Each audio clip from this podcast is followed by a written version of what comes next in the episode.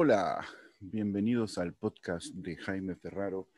Em, hoy estoy solo porque mi invitado me ha fallado y la verdad es que como hace semanas que no grabo podcast, decidí grabar este podcast solo, ya que tengo algunas cosas em, que comentar y no quería dejar abandonados a quienes quisieran sintonizar este podcast hoy día, después de un tiempo.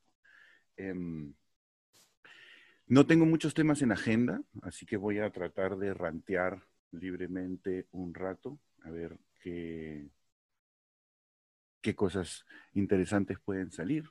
Em, tal vez debería hacer esto en vivo, ¿no? Para que vayan haciendo preguntas.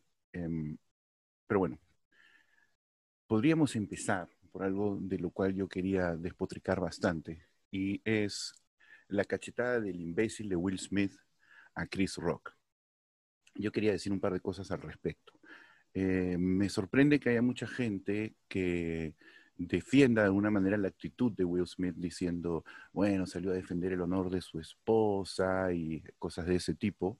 Em, honestamente, eso no solamente me parece tremendamente machista, sino me parece solamente una justificación para la violencia, porque precisamente siempre hay motivos para ser violento, ¿no? Cuando nosotros nos sometemos a las reglas de la sociedad, precisamente lo hacemos para no entregarnos a nuestros impulsos, ¿no? O sea, digamos, si yo mismo o cualquiera de nosotros anduviera por la calle con su madre o con alguna otra persona muy querida y esta persona es agredida, eh, es muy comprensible que nosotros sintiéramos pues unas ganas terribles de vengar esa agresión, ¿no? Pegarle a la otra persona, ridiculizarla, eh, matarla, lo que correspondiera según eh, el grado de la agresión. Es normal que nosotros sintiéramos eso, ¿no? Sería normal. Eh, por eso mismo supeditamos el control y la administración de la justicia a, otras entidades, ¿no? Porque para no hacernos, eh, entregarnos nosotros a, nuestros impulsos, porque si no, para tal caso volvemos al ojo por ojo y diente por diente, a la ley del talión, y pues retrocedemos todo lo avanzado como sociedad. Em, por otro lado, quisiera eh, mm, digamos, no es solamente eso, ¿no? El hecho de que tú no puedes levantarte y pegarle a una persona solamente porque no te gusta lo que dice o porque te parece que el chiste que hizo es ofensivo. Em, no puedes hacer eso, o sea, para eso tenemos el lenguaje, ¿no? uno puede protestar, puede contestar, eh, puede incluso este, salir, no sé, públicamente y decir, oye, tipo Chris Rock, esto, lo otro. Em, digamos, eso siempre y cuando eh, uno se sienta realmente atacado u ofendido por un chiste, ¿no? Eh, creo también que cosas como la ceremonia del Oscar tienen que ver eh, históricamente siempre con ese tipo de dinámicas en donde las personas van y, se burlan de los asistentes, porque además recordemos que las estrellas de Hollywood en em, en Estados Unidos y en el mundo funcionan como una especie de realeza norteamericana, ¿no? Y eh, los comediantes históricamente hemos estado ahí de alguna manera para señalar eh, las cosas de los regímenes, las torpezas del rey, de las clases políticas este, y del poder en general, ¿no? Para señalar eso, burlarnos de eso. Eh, y también para reírnos del caos, aprender a procesar cosas que son difíciles de entender, no necesariamente eh, cuando uno se ríe de algo, significa que ese algo le es agradable, ¿no? Yo, por ejemplo, hago mucho material sobre mi fobia a los pájaros. Eh, mi fobia a los pájaros es algo súper desagradable para mí. Convivir con eso es bien difícil, pero hago mucha burla de ello porque sé que es algo gracioso y es una de las maneras que he encontrado de poder sobrevivir a ese fenómeno, eh, sufriendo un poco menos, ¿no? Entonces, Em, creo que también hay que entender un poco cuál es el lugar del humor em, e, en, nuestras vidas, ¿no? Hay, veces que la gente cree que simplemente reírse es sinónimo de estar feliz y eso no es así. Entonces, bueno, la mayoría de comediantes sufren de depresión, yo mismo sufro de depresión, felizmente no tengo una depresión grave, pero digamos que eso de asociar la comedia a la felicidad, eh, pues es un error, ¿no? Entonces creo que ahí hay de arranque una concepción em, equivocada de quienes pudieran justificar eh, eh, el, tocar temas sensibles este, ¿no? Como algo prohibido, ¿no? No se debe hablar de esto porque es sensible para tal, y no se debe hablar de esto porque es sensible para otra persona. A la larga, en realidad, la mayoría de temas son sensibles para alguien, ¿no? Yo hago humor sobre el clasismo, por ejemplo, hago humor sobre el racismo y me burlo de muchas otras cosas. Me burlo mucho de la religión, habiendo yo crecido en la religión católica, entonces eh, eso puede ser ofensivo para muchos religiosos. Todo depende de la perspectiva desde donde se planteen las cosas y casi todo chiste siempre tiene una víctima que puede estar o no estar ahí y no sé si someternos a la subjetividad de algunas de esas personas este, sea lo que nos haga determinar sobre qué se puede o no se puede bromear. El comediante inglés Ricky Gervais, que es un gran referente para mí, él siempre dice que tú te hayas ofendido no significa que tengas la razón. Y me parece que es correcto, porque tú te puedes ofender por muchas cosas, ¿no? Eh, bueno, entonces antes de, además de hablar del chiste en sí, quisiera decir un par de cosas sobre Will Smith. A mí Will Smith honestamente nunca me ha caído bien. Me parece que tiene esta actitud que tienen muchos personajes en Hollywood en donde siempre tratan de vender a una persona muy amable, divertida, positiva, carismática, eh, sin mostrar los matices que hay detrás de cada artista. Creo que precisamente eso es una de las cosas que hemos visto ahora, cuando él se ha desbordado. Eh, en sus emociones, no ha sabido contenerse y se ha dejado llevar. En un acto además casi performático, este, ha ido y ha agredido a, Chris Rock, ¿no? Eh, yo eh, lo he tomado como algo preocupante más que nada por, por las reacciones de distintas personas sobre qué cosa creen que se puede hacer ante un discurso que no te gusta, ¿no? Este, bueno, ya como decía, recurrir a la violencia claramente es una estupidez, pero además quisiera hablar del chiste en sí, porque mm, he escuchado muchos discursos que, a ver, más allá de justificar la violencia, que tal vez no lo hacen, sí equiparan tal vez el chiste de Chris Rock con la agresión de, Will Smith, ¿no? Entonces dicen, eh, ah, el chiste fue un chiste desafortunado, fue un chiste malcriado, fue un chiste ofensivo, em, y yo no lo creo, yo creo que no es así. Yo creo que el chiste que hizo Chris Rock es un chiste muy suave, muy simple. Eh, incluso él, lo que está, a ver, Jada Pinkett Smith tiene este, esta enfermedad, digámosle, ¿no? Ya, porque así lo trata ella, que se llama alopecia, enfermedad que yo también tengo, pero que bueno, entiendo que en una mujer es distinto. Por si acaso, si alguien eh, quiere saber un poco sobre el tema de las mujeres afroamericanas y la relación que tienen con su pelo, hay un documental precisamente conducido y dirigido por Chris Rock que se llama Good Hair, que lo pueden encontrar en internet. Y ahí él habla bastante sobre ese fenómeno. Entonces, claramente Chris Rock no es una persona ajena al fenómeno del vínculo que tienen las mujeres con su pelo, las mujeres afroamericanas. Em, este documental trata un montón de aristas que tienen que ver con lo social ¿no? y lo racial, es, muy interesante, y los cánones de belleza, pero no tiene nada que ver con lo que pasó esa noche, porque Jada Pink Smith, ok, tiene esta enfermedad, alopecia. Ok, si se le cae el pelo. Dice, ah, yo estaba en la ducha y veía el pelo en mis manos. Yo también, pero bueno. Eh, digamos, para no compararme, vamos a ir a hablar de ella directamente. Eh, Jada Pinkett Smith es una mujer muy, muy poderosa en Hollywood. No está en una situación de desventaja de poder. Ella eh, precisamente se sienta en la primera fila del Oscar y, Chris Rock va de presentador, ¿no? Chris Rock es un comediante muy exitoso, fue mucho más exitoso en las últimas, en las anteriores dos décadas de lo que lo es ahora, pero bueno, es, es un tipo con una carrera muy larga, a quien llaman a este tipo de ceremonias precisamente para hacer ese tipo de humor.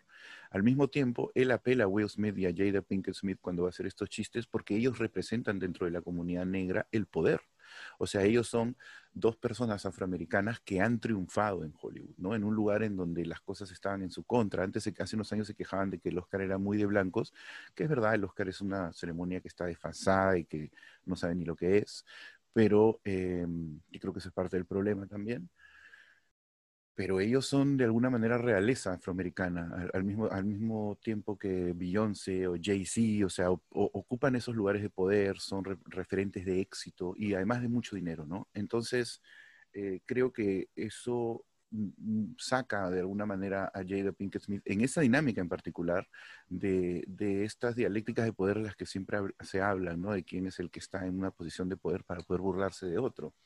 Eh, yo no considero que Chris Rock esté por encima eh, de ella en una situación de poder. Ella es mujer, es afroamericana, él también es afroamericano y ella es una mujer muy poderosa, no es una mujer cualquiera, no estamos hablando de una mujer promedio, estamos hablando de una mujer exitosísima de Hollywood, ¿no?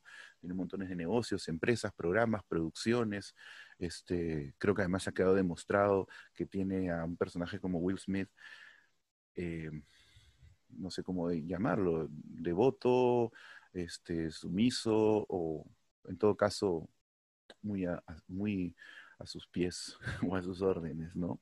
Cosa que se notó cuando Will Smith se, rió del chiste y luego al ver la cara de ella se paró para ir a dar el golpe. Em, entonces, el chiste que le hacen a Jada Pinkett Smith es una referencia a la película G.I. Jane, que es una película en donde Demi Moore se metió, o sea, bueno, la actriz Demi Moore interpretó un personaje que entra a los Navy SEALs, que es el entrenamiento más duro del ejército norteamericano, y a ver si puede sobrevivir el entrenamiento. Un entrenamiento en donde incluso hace pocos meses ha muerto una persona, o es un entrenamiento que se conoce por ser particularmente duro y son los comandos más especializados, digamos, ¿no?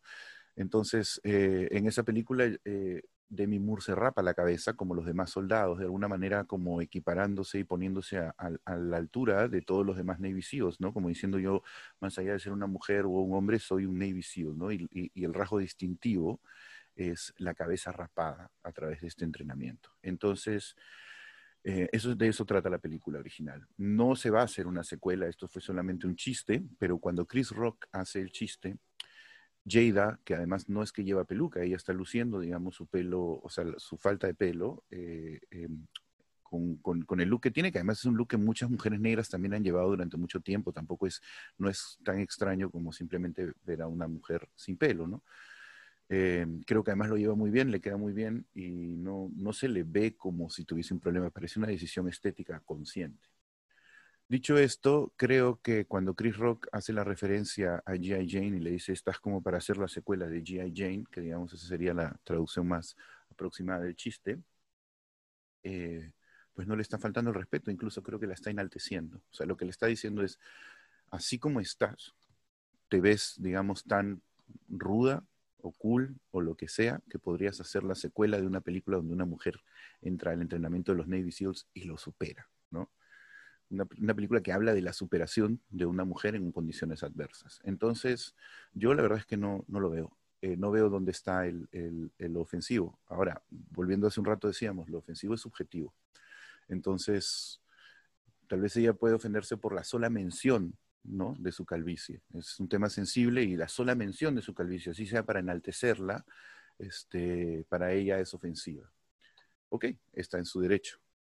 Eh, pero creo que si uno va a ir a una de estas ceremonias, eh, tiene que estar preparado por lo menos para aceptar ese nivel de intensidad en cuanto a lo que uno considera una agresión. O sea, no me parece que tú vayas a ir al Oscar y pensar que no te van a decir nada de nada, ¿no? Sobre todo siendo tan famoso.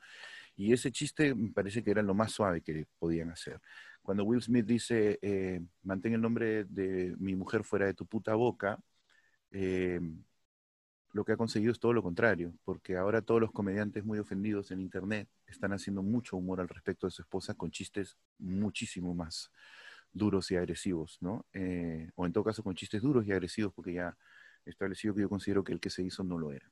Em, entonces, creo que estamos entrando eh, también a la manifestación en Hollywood de un fenómeno que nos ataca por todos lados, que es que tiene que ver con cómo nos comunicamos por las redes hoy en día. Siento que la velocidad con la que nos comunicamos y muchas veces tenemos conversaciones en donde tocamos temas que no entendemos, ¿no? Me incluyo, yo por eso hago este podcast para muchas veces conversar con gente que maneja los temas que me interesan, pero mucho mejor que yo, ¿no? Que soy solamente, digamos, un espectador curioso y un interlocutor que de alguna manera representa la curiosidad de quienes siguen el podcast. Pero hay que saber diferenciar entre quién puede hablar como un experto. Yo solamente, digamos, trato de hablar con autoridad de, la, de lo que más o menos conozco, que es la comedia, que es a lo que yo me dedico, pero no es que tampoco esté cerrado que hayan otras posiciones, ¿no? Si es que hay otras posiciones al respecto, se pueden discutir.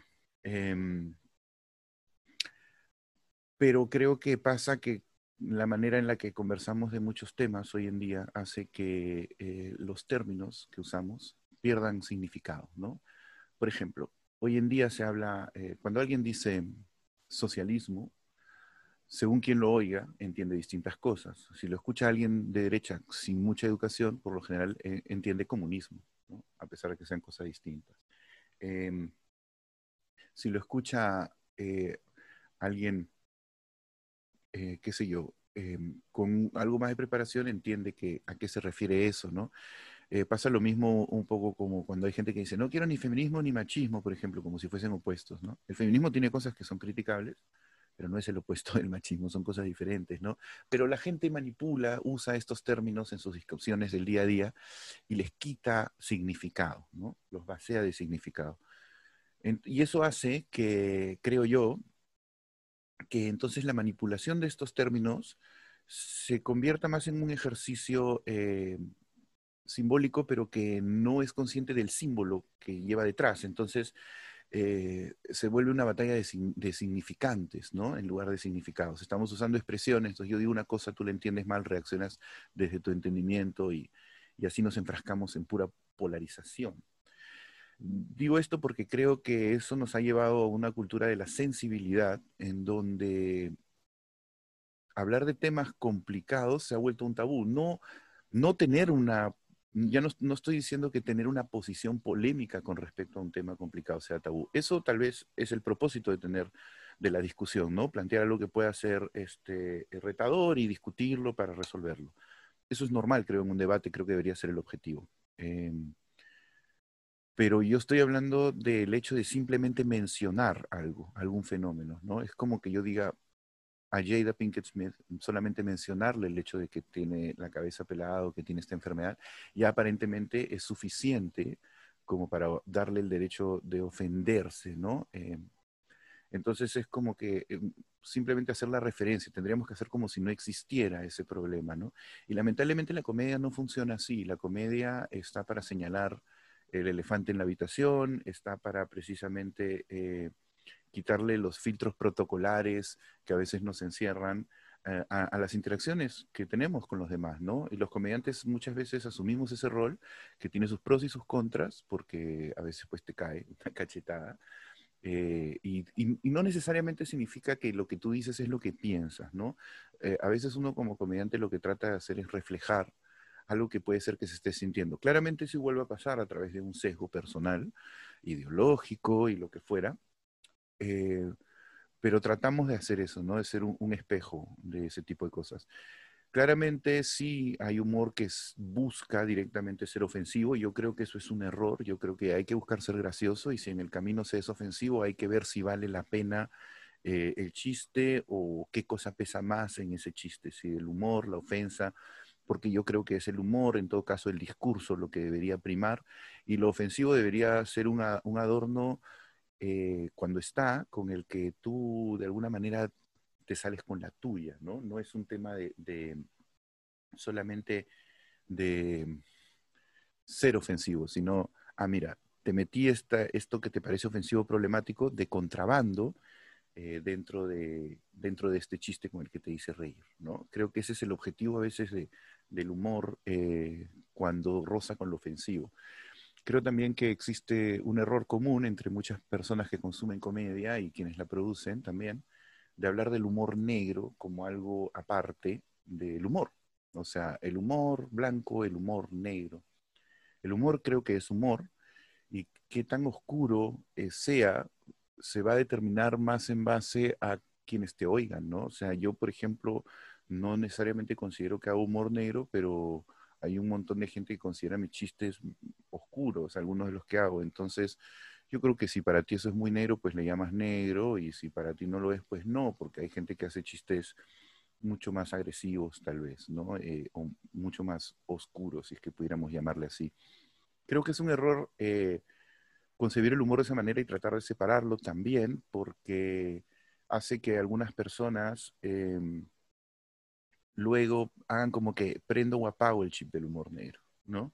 Entonces ahora voy a hacer humor negro, ahora no voy a hacer humor negro. Y cuando hacen eso, creo que se arriesgan a ser eh, más ofensivos de manera gratuita, porque no necesariamente pues eh, lo ofensivo va a ser divertido, ¿no? Pero probablemente sí sea ofensivo nada más. Entonces, eh, hay, que, hay que trabajar eso porque yo creo que el humor negro debería ser un reflejo de tu discurso. Si a ti no te nacen esos chistes, pues no te nacen, y si te nacen, los haces lo mejor que puedes y ves cómo haces para no estar sumándole eh, a causas que tal vez atacas, ¿no? O sea, yo, por ejemplo, hago, a veces este, bueno, hago el humor satírico y trato de fijarme siempre que lo que yo digo no alimente el discurso eh, de quienes realmente piensan así, y si es que se alimenta, que se alimente desde una perspectiva muy absurda, ¿no? Como para señalar que quienes piensan así, pues descansan en lo absurdo, lo ilógico, lo tonto, lo torpe.